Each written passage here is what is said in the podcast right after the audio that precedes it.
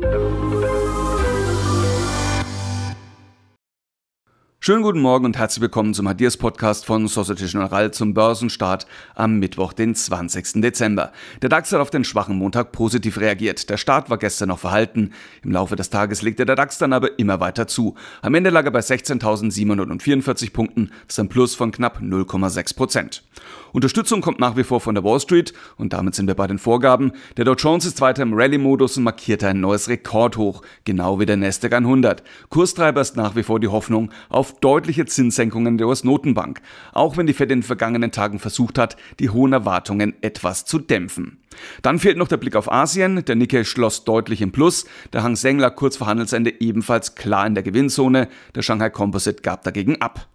Dann kommen wir zu den Themen, die heute wichtig sind. Auf der Konjunkturseite ist es ruhig. In Deutschland erhalten wir den GfK Konsumklimaindex. In den USA gibt es Daten zum Verbrauchervertrauen. Auf der Unternehmensseite wird es heute in der zweiten und dritten Reihe spannend. Südzucker hat vor, die Tochter Crop Energies von der Börse zu nehmen. Ziel ist es, das Deal-Listing im Frühjahr 2024 durchzuführen. Die Aktie von Crop Energies schoss nachbörslich mehr als 60 Prozent nach oben. Dann hat sich gestern Abend auch der Vorstand von United Internet zu Wort gemeldet und einen höheren operativen Gewinn für 2024 in Aussicht gestellt. Das könnte der Aktie heute gut tun. Außerdem stehen heute auch Rubis und die Hornbach Holding mit Quartalszahlen im Fokus. Da gibt es dann natürlich auch noch entsprechende Pressekonferenzen und weiterführende Infos, also die Aktien genau im Auge behalten.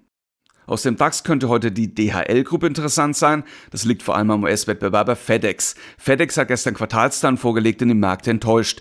Die Aktie rutschte nachbörslich ab. Dementsprechend könnte auch das Papier der DHL-Group unter Druck geraten. Wie wird der DAX heute erwartet? Die ersten Indikationen zeigen zunächst wenig Bewegung.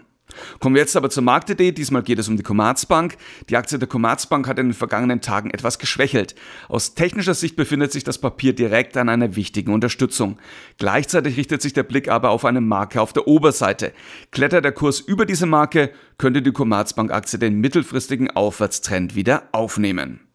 Wo sich diese Marke befindet, erfahren Sie wie gewohnt in einer ausführlichen technischen Analyse unter www.ideas-daily.de. Außerdem finden Sie dort passende Produktideen zur Commerzbank.